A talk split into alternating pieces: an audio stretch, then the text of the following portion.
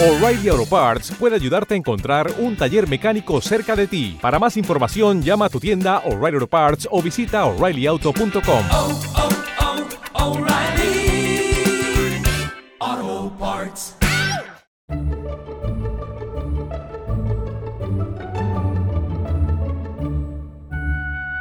Hola, esto que vais a escuchar es el capítulo 11 de Trasteando en la Escuela, del 12 de septiembre de 2017. Bienvenidos a Trasteando en la Escuela. Yo soy Marta Ferrero y este es el principio de la segunda temporada de este podcast, un podcast que acompaña al proyecto Trasteando en la Escuela. Ya sabéis que es un grupo, un colectivo, una página web, un grupo de Facebook, como queráis llamarlo, que nos dedicamos a promocionar y a difundir todas las actividades que están haciendo un montón de profesores y de expertos en toda España para intentar cambiar un poco la educación. Hay quien le llama innovación educativa, nosotros le llamamos trastear. Y para daros a conocer a todos los trasteadores que podamos, es para lo que hemos creado también este podcast. En esta segunda temporada, como en la primera, iremos hablando en cada programa con un profesor o con un experto que nos cuente cómo podemos eh, darle un poco una vuelta a la educación que tenemos en nuestros colegios y en nuestros institutos. Hoy vamos a hacer una cosa un poco especial. Volvemos al cole todos, los profesores, los niños, también los padres volvemos al cole porque formamos parte de la comunidad educativa, aunque algunos eh, no lo sepan o no le den la importancia que tienen que darle. Por eso le hemos pedido a Eva Bailén, una de las personas que forma parte de nuestro colectivo y que es muy conocida como la mamá de la campaña para la regularización de los deberes en toda España. Bueno, pues le hemos pedido a Eva Bailén que reflexione con nosotros sobre cómo es volver a la escuela para los padres. Vamos ya con la entrevista de Trasteando en la Escuela. Bueno, pues en este episodio de Trasteando, cuando en, muchos, en muchas comunidades autónomas ya están las clases comenzadas, en otras a punto, en fin, ya hemos vuelto al cole con todas las de la ley y queríamos hablar, Eva Bailén y yo, pues de esto, de la vuelta al cole desde el punto de vista de los padres. Eva Bailén, ya la conocéis, es colaboradora de Trasteando. Eva, buenos días. Hola, buenos días. Bueno, eh, colaboradora de Trasteando y de no sé cuántos medios ya de, de comunicación, de jornadas, en fin, no, no paras, ¿no, Eva? Sí, bueno, hoy, mm, bueno, de- ahora para esa vuelta de, al cole precisamente, pues también en el país, en, el- en de mamás y de papás, pues he publicado, con los que colaboro habitualmente con ellos, he publicado también un artículo sobre esto, sobre la vuelta al cole y bueno, en otros medios también va a salir alguna otra cosita. Mm, Desde que iniciaste esta, esa campaña para, para intentar regularizar los deberes, eh, bueno, pues prácticamente eres un, eres un referente cuando se habla de, de madres y, y padres implicados en la educación, ¿no? Te, te llaman mucho, vaya. Sí, sí, la verdad es que sigo ahí después de más de dos años, sigo y bueno, y cada vez estoy más implicada en temas de educación, eh, pues intentando organizar jornadas, pues para sobre, ahora estoy muy interesada en educación inclusiva y bueno, en todas estas metodologías más innovadoras que consiguen que los niños eh, vayan al colegio con más ganas y que el aprendizaje sea un aprendizaje para la vida, ¿no? Es, es de lo que hablamos además en, en Trasteando, por eso Eva es de las primeras personas que, que fichamos en, en Trasteando y que está con nosotras desde el principio.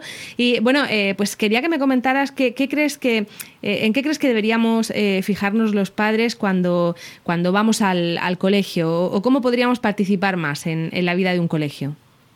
yo creo que es muy importante que los padres nos, nos interesemos ¿no? y, y estemos ahí pues mm, que, que nos preocupemos ya no solo del rendimiento de los niños de si se sacan buenas notas o malas que eso es al final muchas veces es lo que parece que es lo único que nos preocupa y que estemos más involucrados en, en el tipo de en la educación y en las metodologías que, que se aplican en el aula no porque yo creo que es muy importante que los padres eh, participen de la educación de una manera a mejor, ¿no? De, tratar también de, propiciar ese cambio que nosotros tanto defendemos en en la escuela y esas metodologías innovadoras y para ello hay que conocerlo. Por ejemplo, pues eh, en temas de educación inclusiva, que como decía me interesan mucho ahora, claro, si los padres no conocemos cuáles son las diferentes dificultades que pueden tener eh, los compañeros de, de colegio de nuestros hijos y no sabemos cómo se les puede atender, pues a lo mejor el que haya un niño con una determinada necesidad puede producir en los padres cierto rechazo y sin embargo eh, esa, es, esos niños con esas necesidades, ya puede ser un niño con Asperger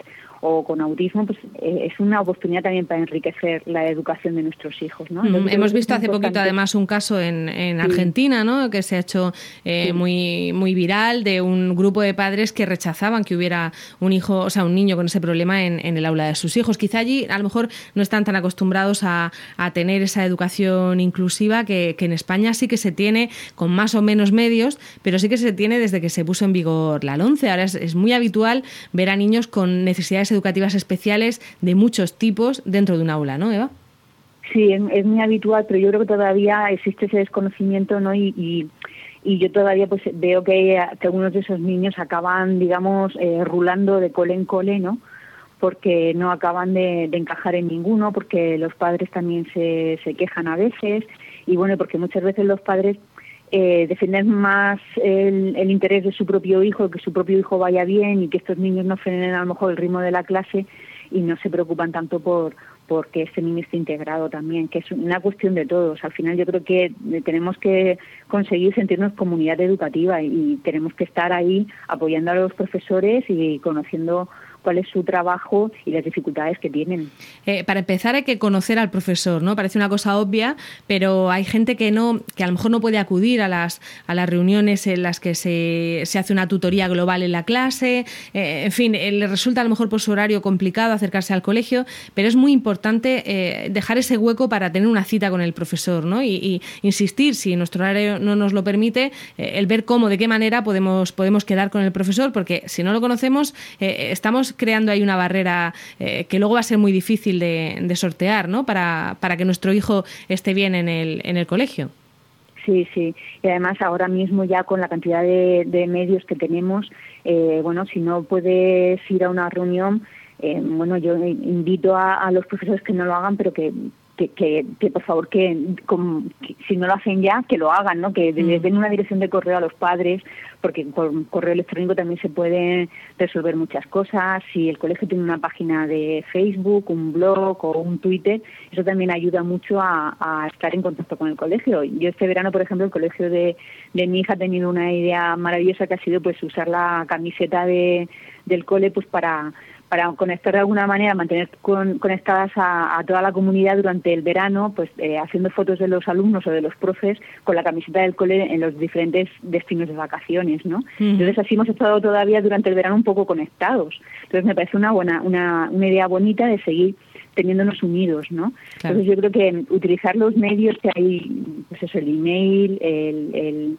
el Twitter o el Facebook para, para crear comunidad creo que es muy importante porque sí, hay muchas veces que los padres es que no podemos ir a las reuniones o, o no podemos ir a, la puerta del colegio no todos los días a recoger al niño. Bueno, pues es importante tener ese contacto con el profesor, es importante mm, crear esa comunidad educativa con, con los miembros de, de, la propia clase de, del crío. Hemos hablado, me parece ya en alguna ocasión, de los problemas que puede suscitar el uso de los grupos de WhatsApp, pero también son una herramienta muy útil, ¿no? Si, si los usamos bien si los usamos bien, sí. Además, a mí me parece que, que tenemos una responsabilidad muy grande de usarlos bien porque si estamos también en la lucha contra el acoso escolar y no nos gusta que a nuestro hijo le hagan ningún tipo de bullying por por medios eh, tecnológicos, ¿no? Por un WhatsApp o por un Instagram, pues nosotros como padres tenemos una responsabilidad muy grande de usar, de usar el WhatsApp para aquello que, que realmente es eh, honesto, ¿no? Y no para hacer ni malas críticas ni para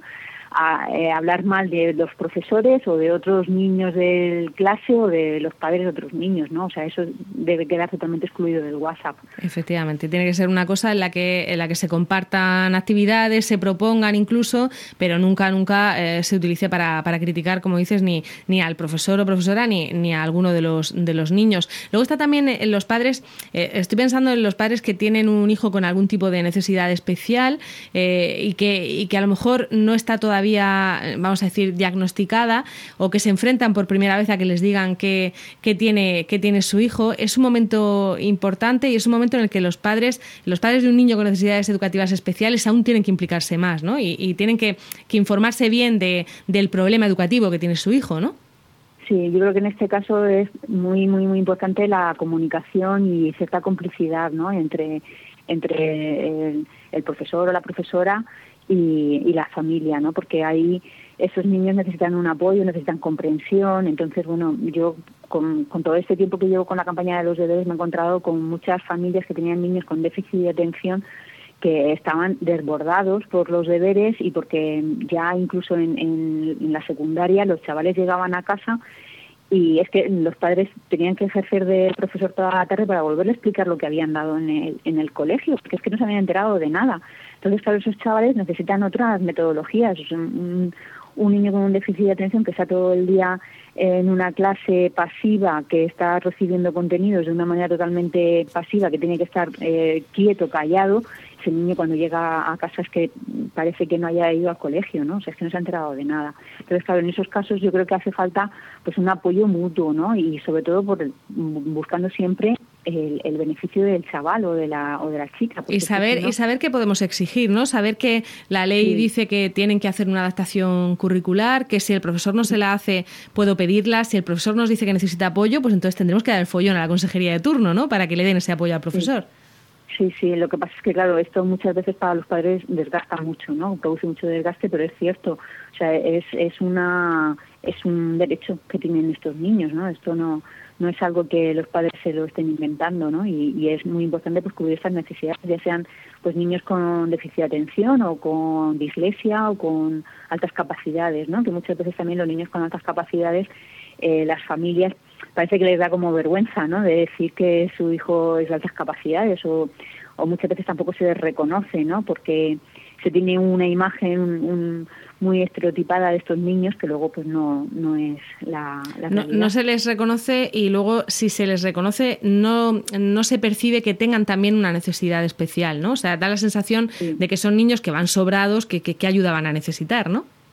Sí, eso es. Y no tiene nada que ver. O sea, son niños que, bueno, hay, hay, algunos que sí que van sobrados y no necesitan nada, pero hay otros que incluso llegan a suspender, ¿no? Porque en realidad el temario no les interesa lo más mínimo, porque se aburren un montón en clase y porque, bueno, sus intereses a lo mejor son otros y lo que tienen es un, poten un potencial enorme que desarrollar y que con un buen acompañamiento y con una persona que les guíe pueden ser eh, unos niños eh, maravillosos, ¿no? Con unas ideas geniales. Bueno, tenemos, eh, hemos hablado de cómo pueden participar las familias en, en los colegios, pues una, una vía eh, fundamental es conocer al profesor, otra formar parte de un grupo de WhatsApp sano, vamos a denominarlo así, y, pero hay más vías, se puede ser del consejo escolar, se puede participar en la asociación de padres, eh, también habrían, tendrían que animarse ¿no? los, los padres a utilizar esas vías. Sí, yo creo que todos los padres hay algo que podemos aportar, ¿no? A mí hubo algo que hicieron en el colegio de mi hijo que me gustó. En, el año pasado, en la reunión de principio del curso, nos preguntaban a los padres pues a qué nos dedicábamos y qué, qué podíamos aportar nosotros ¿no? para, para clase. ¿no? Entonces, bueno, pues eh, seguro que hay, hay hubo, hubo, el año pasado hubo un caso de un, el abuelo de un niño que había sido piloto eh, de aviones en, no eh, de, de, militares. Y entonces uh -huh. fue al colegio y les contó a los niños su experiencia y te aseguro que se les quedó más todo lo que les contó aquel señor que cualquier otra clase, ¿no? Claro. De, de, cualquier cosa. Entonces es eso, que al final, pues bueno, pues a lo mejor un padre es panadero y puede enseñarles a los niños un día cómo se hace el pan, ¿no?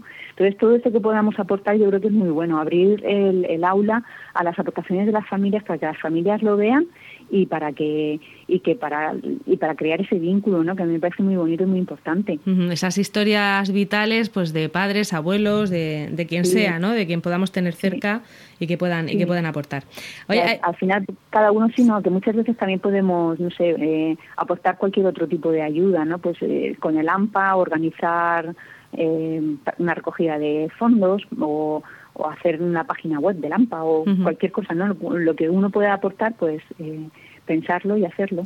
Eh, claro, hay colegios pequeños en los que es más fácil que, y de poblaciones pequeñas, en los que es muy fácil que participen los padres. Incluso hemos sabido de gente que en verano se acerca y ayuda a pintar un aula o se acerca, ¿no? Que, que se participa de una sí. manera eh, activa para, para intentar que el colegio mejore. Son cosas que en realidad no deberían ser responsabilidad de los padres, pero si los padres pueden ayudar, ¿no? Y, y, y ser más rápido que la, que la administración, ¿por qué no?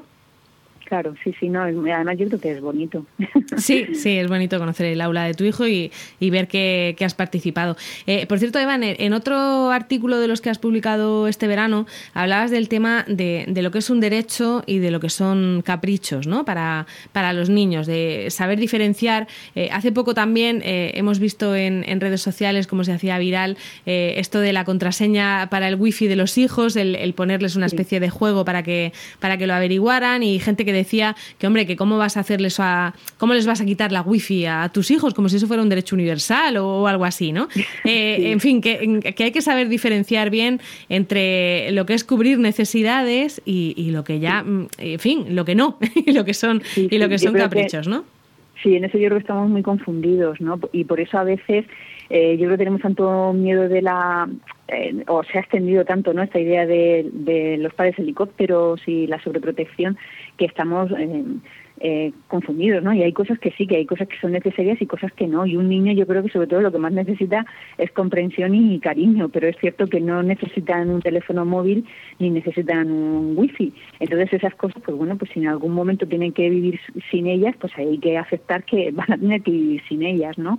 Incluso es bueno a veces establecer ese día sin tecnología en casa para que sepan eh, aburrirse o, o, desarrollar su imaginación en otras cosas, ¿no? Entonces es muy importante eso, ¿no? El discernir lo que es una necesidad y lo que es un, un capricho y lo que son las necesidades que nosotros que nosotros como padres muchas veces eh, pensamos que tienen, ¿no? Yo eh, en una conferencia de Rafa Guerrero que es eh, es psicólogo, es experto en TDAH, en una conferencia sobre emociones, pues él contaba el chiste de Gila que decía que cuando su madre tenía frío le ponía a él un jersey. Uh -huh. Decía, claro, eso no es cubrir una necesidad del niño, ¿no? Eso es sobreproteger al niño. O sea, eso, pues ahí es a, a, lo que tenemos que ir, ¿no? A pensar si realmente el niño tiene frío o tiene calor, si realmente el niño cuando se va a subir a un tobogán se va a caer o no, y, y si se va a hacer daño o no, o qué va a pasar, ¿no? Y bueno, uh -huh. a veces es difícil, pero bueno, tenemos que seguir. Y sobre todo es difícil cuando nos contagiamos entre los, por, entre los propios padres y entonces resulta que si ya dos de sus amigos tienen un móvil,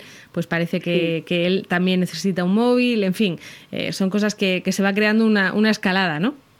Sí, sí, sí, es, es muy difícil, ¿eh? Y el, y, el, y el problema de esto es que esto no acaba ahora con el móvil, es, es se alarga no mucho más tiempo. Yo tengo ya una sobrina de mayor de 18 años y ahora pues a mí me contaban eh, mi hermano pues el tema del botellón. Decían bueno y qué pasa con, con el botellón o sea es que tú no puedes evitar que tus hijos vayan al botellón porque si no están excluidos no uh -huh. entonces es cierto que eh, que ahí ahí lo que tienes que a, a, lo mejor no puedes excluir a tus hijos de lo que están haciendo sus amigos o a lo mejor lo consigues hacer hasta cierto hasta cierta edad pero va a llegar una edad en que tu hijo va a querer entrar en la misma dinámica que están sus amigos no y bueno, lo, lo que tienes que confiar en ese momento es que les has educado suficientemente bien, con suficiente espíritu crítico como para saber que, bueno, puedes estar en un botellón, pero mm, a ver lo que haces, ¿no? No te pases, controla o, o qué te va a pasar en el botellón, sé crítico con el botellón, eh, sé consciente de lo que estás haciendo ahí, ¿no? Y con los móviles igual, sé consciente de para qué utilizas un móvil. Eh, tienes que el, el darle a un hijo a veces un móvil cuando todavía es pequeño es una oportunidad para que todavía te deje eh, a ti de alguna manera controlar lo que está haciendo en el móvil, ¿no? O lo comparta contigo, te deje ver eh, sus WhatsApp, los comparta contigo. Entonces, claro, todo esto, pues bueno, al final eh, no podemos escapar a, a, lo que estén haciendo el resto de amigos, pero lo que sí que tenemos que hacer es ser darles a ellos pues capacidad crítica para saber eh, lo que está bien y lo que está mal. Bueno, está claro que los padres tenemos mucho que decir en la, en la educación de nuestros hijos, en el aprendizaje, en, en todos los aspectos. Y, y, también quería, bueno, Eva, ya para, para terminar, que ya se nos está acabando un poquito el tiempo de este episodio, que nos contaras cómo, cómo va el tema de la campaña de los deberes. ¿Se acabó ya? ¿Tienes todavía eh, cosas que, que conseguir? ¿Hay que ir de parlamento regional en parlamento regional? ¿Cómo va? Bueno, la campaña sigue abierta, sigue recogiendo firmas. Hay 225.000 firmas ahora mismo. Y bueno, y ahora mismo se han ido consiguiendo avances. Ya hubo una proposición no de ley en la Asamblea de, Madrid, otra en el Congreso de los Diputados. Y bueno, eh, estamos ahí un poco pues esperando a ver qué cómo, cómo van esas proposiciones no de ley, ¿no? Pero tampoco estamos avanzando mucho más yo creo que ha habido cambio social. El año pasado eh, CEAPA de alguna manera también se unió ¿no? con su huelga de deberes, un poco más radical a lo mejor que mi campaña. Pero bueno, el tema sigue ahí y yo entiendo que ahora con esta vuelta al cole, pues eh, retomaremos también alguna iniciativa para que no para que no caiga en el olvido. ¿no? Hay, hay, profesores que se han sentido un poco como agredidos, ¿no? Como decir, bueno, es que te estás metiendo en mi forma de, de enseñar. No se trata de prohibir los deberes, ni se trata de, de, decirle al profesor lo que tiene que hacer, sino quizá que se lo piense, ¿no? Que, que, que le dé un, sí. un, pensado antes de, de mandar deberes. Sí, yo creo que sobre todo o sea, yo lo que siempre he defendido es que no se les puede mandar los mismos deberes a, uno, a un niño de primero de primaria que a uno de primero de la ESO, ¿no? Y que además hay que tener en cuenta también el, el número total de horas que un niño ya está en el cole porque claro, eh, hay reglas así como un poco simplistas desde mi punto de vista, que es eh, la de las 10 minutos, ¿no? En primero de primaria 10 minutos y así vas aumentando, en sexto de primaria una hora y en bachiller ya o en, en la ESO ya llegas a, a, casi dos horas diarias. Pero claro, hay niños que en la ESO ya están siete horas en el colegio. Uh -huh. Entonces, ponerles dos horas de deberes es asumir, asumir, que ese niño va a tener una jornada de nueve horas diarias. Claro. Entonces, me parece un disparate, ¿no? Entonces, no me parece que sea tan simple ni, ni una regla ni, ni el decir, bueno, pues todos los días de esta asignatura, o yo creo que al final eh, lo que propicia el que los deberes sean racionales es utilizar unas metodologías en el aula menos centradas en el libro de texto o en compartimentar el conocimiento en asignaturas. ¿no? Yo creo que cuando se utilizan metodologías basadas en proyectos, en aprendizaje cooperativo, pues bueno, se puede de alguna manera racionalizar más las tareas, haciéndolas eh, semanales, con, con, menos carga para casa y mucho más trabajo en el aula. Bueno, pues seguiremos hablando de todos estos asuntos, Eva, y muchas gracias por tener esta conversación en este primer episodio de Trasteando de la segunda temporada con la que inauguramos el curso. Eva Bailén, muchas gracias. Gracias a ti, Marta. Estás escuchando Trasteando en la Escuela con Marta Ferrero. Pues ya veis que lo de hoy, más que una entrevista, ha sido una especie de tertulia o de reflexión en voz alta de dos eh, personas que somos mamás y que estamos interesadas en participar en la educación de nuestros hijos y, en ese trabajo de la comunidad educativa. Hemos contado, como digo, para el programa de hoy con Eva Bailén, que es nuestra compañera en Trasteando en la Escuela, y con el resto del equipo, con Laura Bermúdez, Belén Cristiano, María Pérez, Jacinto Molero, Iria Rodríguez, Gema Pérez, Ainara Muruzábal, Domingo Socorro y Noemi López. Con esto hemos llegado al final de este undécimo episodio de Trasteando en la Escuela, el primero de esta segunda temporada. Gracias por el tiempo que habéis dedicado a escucharnos. Esperamos que os haya resultado entretenido y que nos ayudéis a trastear y compartir estas ideas.